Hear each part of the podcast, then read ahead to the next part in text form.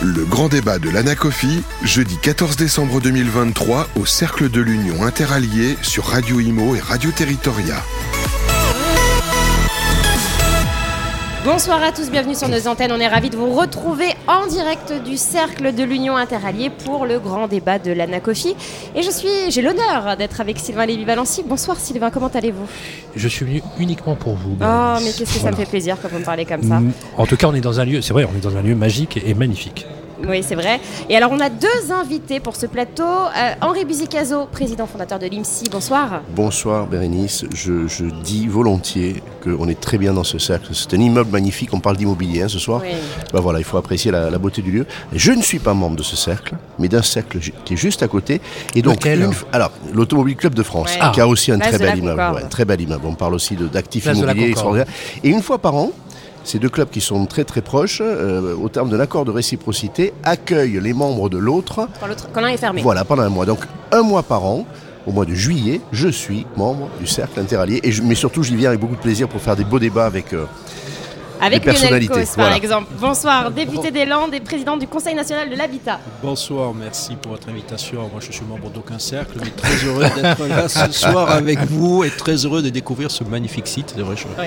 entièrement d'accord avec Henri, ça fait plaisir Ah, de c'est voir que nous avons des bâtiments Ouais. de telle sorte et aussi Bah, bien entretenus dans magique. notre capitale. Magnifique. Avec une histoire Ça fait la Avec la cheminée qui est C'est derrière ici, nous. hein. c'est ici que les alliés se sont, se sont euh, retrouvés et ont créé Exactement. la base de ce qui deviendra l'Europe Exactement. telle que nous la connaissons aujourd'hui. C'est pour ça qu'on appelle le, le cercle de l'Union interalliée, notamment l'Alliance Atlantique qui s'est réunie ici. La première réunion de l'Alliance Atlantique s'est réunie ici. Alors nous allons parler du, crédit, hein, puisque vous êtes intervenus, messieurs, euh, lors d'une table ronde justement euh, sur ce marché, ainsi que sur le travail des intermédiaires en opération euh, de banque et en services de paiement, qui est compliqué, sur le marché de l'immobilier de la pierre-papier qui est perturbé. Alors est-ce qu'on on peut faire un petit point déjà sur la conjoncture pour rappeler à nos auditeurs dans quel contexte nous sommes? Écoutez, la, conjoncture aujourd'hui, euh, elle est, je dirais, euh, un céphalogramme plat, puisque nous avons au niveau des prêts une division par deux. Nous avons au niveau des transactions, euh, on était passé en 2022, je crois 1 200 000 transactions, on va atterrir peut-être à 900 000, peut-être même euh, peut-être un petit ouais. peu en dessous selon les, prévisions. Pardon. Donc à suivre, nous avons un marché euh, de la construction qui se porte pas bien non plus. Nous allons avoir une baisse effectivement de la construction. Nous allons voir que ce soit sur le logement social ou le logement, on va dire, libre. Aujourd'hui, il y a une baisse totale et euh, ceci va nous amener probablement une année 2024 et 2025 dans la, dans la foulée qui risquent d'être des mauvaises années pour, euh, pour le logement puisque ce sont des années sur lesquelles il va falloir qu'on redonne du, du sens et qu'on redonne un petit peu confiance à tous les acteurs et qu'il nous faudra bien entendu quelques années pour Le logement, relancer la machine. le logement et la construction, et vous, vous l'avez lu comme moi, euh, le président de la Fédération française du bâtiment a publié ces chiffres, c'est officiel, la Fédération de la construction est entrée en récession. Récession. Euh, Récession, et ça va avoir un impact bien sûr sur toute l'économie française. Et alors on l'avait euh, annoncé. Vous avez évoqué donc les, les transactions en baisse, euh, les taux qui remontent et euh, les prix alors. C'est vrai qu'on attend une baisse des prix, c'est pas le cas? Les prix, euh, il y a une baisse globale Minime. de 1-2% au niveau national. Alors il y a des disparités territoriales, ce qui est tout à fait euh, normal. Euh, moi je viens d'un territoire, si je regarde sur mon territoire euh, du sud-ouest des Landes, aujourd'hui je ne peux pas parler de baisse. Ça, c'est Euh, augmente éventuellement hein. d'atterrissage, mais la baisse non. Alors ensuite, là, où je vais être prudent dans mon analyse, et je pense qu'il faut qu'on le soit, c'est que quelque part, quand on compare des prix pour 1 200 000 transactions et de l'autre pour 800 ou 900 000, euh, la comparaison n'est pas forcément déjà sur la, la même quantité de biens. Et on pourrait aussi imaginer que sur les biens qui sont à la vente, ce sont des biens qui ont besoin d'être vendus. Parce que les Oui, propriétaires doivent en fait. s'en débarrasser et donc forcément des biens sur lesquels il est peut-être plus facile de discuter et de négocier le prix. Moi, je vois les, maisons les appartements sur le littoral landais en particulier aujourd'hui, si les gens n'ont pas besoin de vendre, ils ne vendent pas. Donc il n'y a plus rien. Les, agences me disent que tous les biens sont retirés de la vente. Pour abonder euh, justement et étayer le, débat, euh, avant de réagir Henri, je vous donne quelques chiffres. Euh, deux rapports ont été publiés en début d'année avec le rapport de la Fondation Abbé Pierre et le rapport d'Oxfam il y a huit jours. Oui. euh, qui a pointé euh, des chiffres, parce que oh, bien sûr on, a- on peut critiquer. Dirigé par Cécile Duflo, ancienne Oui, alors moi j'ai peut- quelques réserves sur Alors, certains non, mais chiffres. hein, on, mais, peut, euh, on peut critiquer euh, certains points du rapport, Mais le fait est que certains chiffres, notamment sur l'explosion des prix, sur la concentration de la propriété immobilière, il faut savoir que 44% de, la propriété immobilière est, entre les mains de 10% des personnes, quand même un chiffre conséquent, l'explosion des prix, l'explosion des loyers et des revenus qui n'ont pas, pas suivi, ainsi que euh, de plus en plus euh, une durée qui s'allonge pour l'accès à la propriété. Deux chiffres. Le chiffre des SDF, des personnes sans domicile fixe, en janvier 2023 a explosé, il a quasiment doublé. Euh, Christophe Robert, d'ailleurs tu y étais, a alarmé et alerté, et n'a cessé d'alerter, et pour une première d'ailleurs, tous les médias en avait parlé pendant une semaine. Et enfin, on a deux autres chiffres qui, qui corroborent, qui disent que finalement, ce n'est pas euh, un problème perturbé, c'est carrément une catastrophe nationale. 12% des étudiants à la rentrée de, de septembre 2023 n'ont pas trouvé de logement, donc ont abandonné leurs études et 17% des personnes qui auraient signé un contrat à durée indéterminée dans les grandes métropoles n'ont pas pu prendre l'emploi. Il s'agit de plusieurs centaines de milliers de personnes, sans compter qu'aujourd'hui, on a 2,5 millions et demi de foyers qui sont en, état de précarité, de grande précarité du logement. Ils ne sont pas à la rue, mais ils sont toujours hébergés par le compte de tiers. Et enfin, le troisième point, c'est le rapport sur l'hébergement d'urgence du député Jolivet que vous avez, que vous avez vu. Euh, Henri, quand on voit tous ces chiffres, on se dit, si on voulait une crise, mm. on s'y serait pas pris autrement. Quel est le coupable Alors, euh, ça n'est pas l'inflation. Je veux dire que l'inflation, euh, les dérèglements économiques qu'on vit depuis 18 euh, mois, pour moi, sont venus poser une loupe sur des dysfonctionnements qui étaient beaucoup plus anciens. et on n'a pas traité depuis allez, une bonne génération, plus de 20 ans, la question de la cherté du logement. Sa déconnexion avec les revenus des ménages. Alors quand il y avait des taux bas, des crédits auxquels on accédait facilement, euh, eh bien euh, la misère était cachée si je puis dire. Et globalement, euh, tout le monde arrivait à acheter son logement. Il y avait déjà des, mal logés, des sans-abri. structurel. Mais c'est un problème structurel.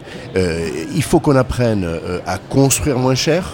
C'est la question du coût du foncier essentiellement mais sans doute aussi la question des normes, bon, mais, vraiment la question du, du foncier. il faut que les logements à la revente soit moins cher. Alors la baisse, pour moi, elle est amorcée. Il faut se méfier des statistiques. Euh, quand euh, le député dit à juste titre, on est en statistique nationale à moins 1, moins 2, moins 3. C'est juste. Moi, je veux dire. C'est les chiffres des notaires. Hein. Oui, oui, bien sûr, les chiffres des notaires. Euh, ils ont été évoqués tout à fait tout à l'heure par Xavier Lièvre, mais dans les faits, aujourd'hui, ça veut dire que, je vais parler comme un agent immobilier parlerait, il a reçu un mandat, il a le bien depuis 8 mois ou 10 mois, et rien ne se passe. Mm. Euh, on a pris euh, le mandat euh, à 100, valeur 100. Ben, en réalité, pour que ça parte, j'ai des exemples dans toute la France, il faut se mettre à 90 peut-être même à 85. Bon, la vérité c'est ça. Par rapport à des prix qui pour certains étaient en anticipation de hausse, oui, on a déjà des corrections de 10, 12, parfois Dans 15%. Villes, hein, vrai selon les villes, selon les marchés. Bien sûr. Et notamment les villes qui avaient augmenté très vite et très haut. Pourquoi Paris. pourquoi Paris se retrouve tel euh, en dessous aujourd'hui de, euh, de 10 000 euros du mètre carré hein? Globalement, il y a eu une, baisse très forte après des années d'augmentation à deux chiffres. Malgré les investisseurs étrangers. Hein. Malgré les investisseurs étrangers, malgré l'attractivité de Paris, on dit ce qu'on veut, c'est une capitale très attractive. Eh bien, euh, parce que effectivement, la solvabilité ne suit plus. Alors, le problème aujourd'hui, il est, de ce décalage il faut que structurellement on corrige ça. Je voudrais saluer les travaux du CNH. J'ai la chance de, pouvoir y prendre part, mais euh, Lionel Cos a vraiment fait de ce lieu-là un lieu où on se pose les vraies questions collectivement. Euh, et on essaie de trouver des réponses, des sujets structurels. Et puis conjoncturellement, il y a des choses qu'il faut faire. Il faut que l'accès au crédit ne soit pas bloqué par des critères euh, du, Haut Conseil de stabilité qui n'ont pas lieu d'être aujourd'hui, qui bloquent tout. Lesquels? Oh bah, très clairement, euh, euh, oui, l'endettement. C'est-à-dire qu'on ne fait pas confiance aux banques. Ces critères, ils veulent dire, euh, on met les banques sous tutelle ou sous curatelle parce qu'elles ne savent pas faire leur métier. C'est pas vrai. Bon, donc il faut relâcher. Le ministre du logement lui-même est, est partisan. Bon, alors on va pas revenir sur les marges de liberté qu'elles ont, mais c'est mal fait. C'est mal fait. Bon, il faut. Alors la Banque de France n'est pas de cet avis. Hein. Ah, ça c'est clair. Mais la, banque, la banque de France n'est pas de cet avis. Sur le taux d'usure, ils disaient la même chose et finalement. Et finalement, ils ont quand même. Ils y sont venus. Ils y sont venus. D'ailleurs, Henri Buzicazo, elle l'avait dit six mois avant. Ah, bah, messieurs, vous y viendrez. Je, je pense qu'il fallait. Et donc, j'ai foi que ces critères, on va les relâcher. Resolvabiliser ben, par le prêt à taux zéro, notamment les primo-accédants dans le, dans le neuf ou dans l'ancien rénové. drastiquement modifié, je rappelle à nos auditeurs. On lui a enlevé la, moitié de son souffle, on lui a coupé les ailes. Bon, voilà. donc redonner du souffle. Et puis bien sûr, pour partie, le marché va faire son office avec des baisses de prix, y compris des baisses de prix du foncier. Moi, je, sais que les, les promoteurs attendent de pouvoir acheter des terrains pour relancer la machine pendant 4 ou 5 ans moins cher. Alors il y a une question, alors je profite, euh, pardonnez-moi, je, vais faire un peu mon journaliste, mais je profite que vous soyez un député de la majorité pour vous poser des questions. Tout est politique dans le logement. Il faut de la politique dans le logement. Est-ce que tout est politique? Non. Si, euh, le gouvernement actuel, l'exécutif, avait décidé de ne pas toucher au PTZ, au contraire de l'élargir, est-ce que cela irait mieux?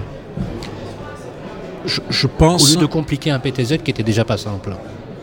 Je, pense que le PTZ, il faut euh, le retravailler. Hmm. Tel qu'il sort aujourd'hui du PLF 2024, il n'est pas satisfaisant. Je veux dire, puisque je l'ai dit à la Première ministre, je lui ai dit que je connaissais le résultat du PTZ à ma circonscription, ça serait zéro. Parce que le PTZ, on me le met sur des communes où le prix du mètre carré est à plus de 10 000 euros. Sur le littoral, je ne connais pas beaucoup de primo-accédants qui vont pouvoir y accéder. Merci de, le dire. En concertation, en échange, bien sûr, avec les travaux du CNH et professionnels, c'est pour ça que j'ai déposé euh, un amendement euh, dans le cadre euh, du projet de loi de finances, qui a été voté d'ailleurs en commission, mais pas repris dans le 49.3, qui permettait d'élargir le PTZ, parce que j'en ai un petit peu marre qu'on parle de zones tendues, zones détendues. Donc je crois que maintenant, on a des zones, on a des zones très très très tendues, des zones très tendues, des zones tendues. Mm. Voilà, donc euh, ça s'est généralisé sur l'ensemble du territoire. Donc il va falloir, en termes d'aménagement du territoire, arrêter un petit peu ces critères de zonage. Ça fait partie aussi des travaux qu'on a menés au sein du, Conseil national de l'habitat. Il faut vraiment qu'on sorte de ce schéma-là. Il n'y a aucune raison aujourd'hui. Suppression du zonage. Que moi, euh, mais écoutez, si je prends deux ou trois communes, par exemple, je vais prendre Osgore, Signos. Mm. On peut bénéficier au maximum du PTZ. Mais on peut pas, il n'y a pas de bien quasiment que ah des maisons, plus de 10 000 euros du mètre carré. C'est pas quelqu'un primo-accédant qui travaille dans le coin qui va pas accéder. On lui dit d'aller à la commune voisine, juste à côté, où on est à 5-6 000 euros du mètre carré. Il a besoin du PTZ. 5-6 000 euros du mètre carré, un primo-accédant sans PTZ, il ne peut pas passer non plus. Donc on l'envoie où? À 50-60 km où on va retrouver des prix à 2 000, 3 000 euros du mètre carré. Et résultat, il va se retrouver à cause de ces choix-là. Effectivement tous, on le dit, le gouvernement le dit, faut arrêter d'envoyer les Français à 40-50 km de leur lieu de travail. Ah, mais avec ces zonages-là, mais on le dit tous depuis la, crise des Gilets jaunes. Depuis la crise des Gilets jaunes, on dit qu'il faut rapprocher les gens effectivement de leur lieu de travail. Je veux dire, c'est quelque chose. Euh, voilà, c'est un constat qu'on a fait et en refaisant ce genre de zonage et en reprenant ce genre de mesures, on réaccentue, on revient en arrière. Pardonnez-moi le et, juste, les, chefs, d'entreprise commencent à le dire également parce que le marché de l'emploi est impacté euh, à cause de cette crise du logement et, les chefs d'entreprise se mobilisent et le disent aussi. Bien sûr. Lionel Cos, Lionel Cos pardonnez-moi. Vous dites que c'est le gouvernement qui, dit que c'est pas bien, effectivement, qu'il faudrait rapprocher l'emploi et le logement.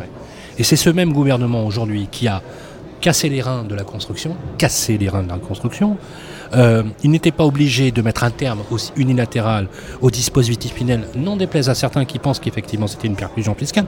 Patrice Vergrit, dans une tribune récemment, l'a dit, a parlé carrément de, drogue fiscale. Ok, on peut en discuter. Mais ce n'était pas une obligation réelle d'y mettre un terme. Mais je ne parle pas que de ça, hein. je parle du soutien au logement étudiant. Avec, la, avec ah, pardonnez-moi, avec, avec l'APL. Je, je reprends aussi les travaux inachevés sur la fiscalité du foncier. Alors que les professionnels l'ont dit, il suffirait d'inverser la fiscalité du foncier, c'est-à-dire plus on le, on le détient et, plus on le taxe. Et puis si jamais vous le vendez à de bonnes conditions, vous avez un avantage fiscal pour justement faire ce que dit Henri Buzicazo, baisser le prix du foncier. Autre chose, euh, dans cette crise, on a aujourd'hui des collectivités locales qui, avaient quelques relais de financement, euh, les pauvres élus locaux, avec la taxe d'habitation qu'on leur a enlevée. Et la compensation a bien fonctionné la première année, ensuite ça a été une catastrophe. Et la deuxième chose, c'est que cette crise immobilière entraîne une chute vertigineuse des DMTO, les droits de mutation à titre onéreux, qui était un peu la ressource ultime des élus locaux, qui se trouvent là complètement euh, à, l'os. Alors, je, je, vous ai déjà posé la question, et vous savez que je vous apprécie, Lionel Cos, mais vous faites quand même partie de cette majorité. Est-ce qu'un jour vous allez vous désolidariser parce qu'à un moment donné, vos arbitrages ne seront pas entendus? Et moi, je porte des valeurs et des principes. Alors, on n'a pas entendu le début de votre. Je, suis très libre. En politique, j'ai toujours aidé. Je suis adhérent d'aucun parti politique. Mais à ma question, est-ce que vous allez vous désolidariser de la majorité? Pas du tout, parce que je pense que c'est pas à l'extérieur que ce que j'ai envie de faire avancer, j'arriverai à le faire avancer. J'ai besoin d'être dedans pour. Vous savez, la politique. Ouais, mais on ne vous a pas écouté. Sur le 49.3, vous l'avez dit vous-même. Il y a peut-être des choses. Euh, Votre amendement n'a pas, été retenu. Mais j'en ai eu d'autres qui ont été retenus. La TVA 5.5 pour la seconde vie des logements sociaux, etc. Il y a, des petites choses qui avancent. La difficulté aujourd'hui, si vous voulez, c'est qu'on a euh, une approche nationale du logement purement financière. On a un État qui est endetté. Donc la politique de Bercy aujourd'hui, c'est de dire il faut euh, réduire les dépenses de l'État et malheureusement, dans le viseur, ils ont le logement. Moi, mon rôle de parlementaire, d'ancien maire, c'est de dire ce que j'ai dit tout à l'heure, c'est de dire qu'aujourd'hui on a 4 millions de mal logés, on a 300 000 personnes qui sont à la rue, et que tant que je fais de la politique, et si je fais la politique, c'est bien pour faire en sorte que les Françaises et Français vivent bien, et en particulier ceux qui sont en difficulté aujourd'hui. Donc je continuerai à porter ce message-là pour faire en sorte effectivement qu'au plus haut niveau, on comprenne que le logement, ce ne sont pas que des chiffres, c'est pas des cases, c'est pas dire il y a 38, 37,8 millions de logements, donc c'est bon, il y a assez de logements pour tout le monde. Et puis monsieur Henri Buzicazo, il aime bien, euh, je sais pas, euh, le fin fond de la Creuse, on va l'envoyer là-bas parce que finalement il y a un logement qui correspond à la composition de sa famille, monsieur, etc. Non, ça c'est un régime autoritaire qui fait ça. Aujourd'hui, les Français, ils ont des envies de logement ils ont envie d'aller sur le littoral, ils ont envie de certains à la montagne, d'autres. Et on ne peut pas leur imposer d'aller quelque part. C'est pour ça que je disais qu'il faut. Quel est le responsable de cette, Quel est le responsable de cette crise qui a provoqué et qui a précipité, même si structurellement Henri a, raison, si c'est pas le gouvernement d'Emmanuel Macron? Non, il n'y a pas un responsable déjà, il y a beaucoup de responsables et ça date pas d'Emmanuel Macron. Avant l'arrivée d'Emmanuel Macron au président de la République, j'étais maire de Saint-Martin-Seigneur dans les Landes, je peux vous dire que la crise du logement, déjà, je la vivais. Pourquoi j'ai doublé le parc de logements sociaux sur ma commune? C'est parce que nous n'avions rien pour pouvoir héberger les gens qui vivaient sur ce territoire. Et les tensions, elles étaient déjà là. Et les gens, j'en avais dans ma commune qui vivaient dans leur, dans leur voiture, tout ça. Donc je veux dire, c'est pas nouveau. Vous comprenez les élus locaux aujourd'hui?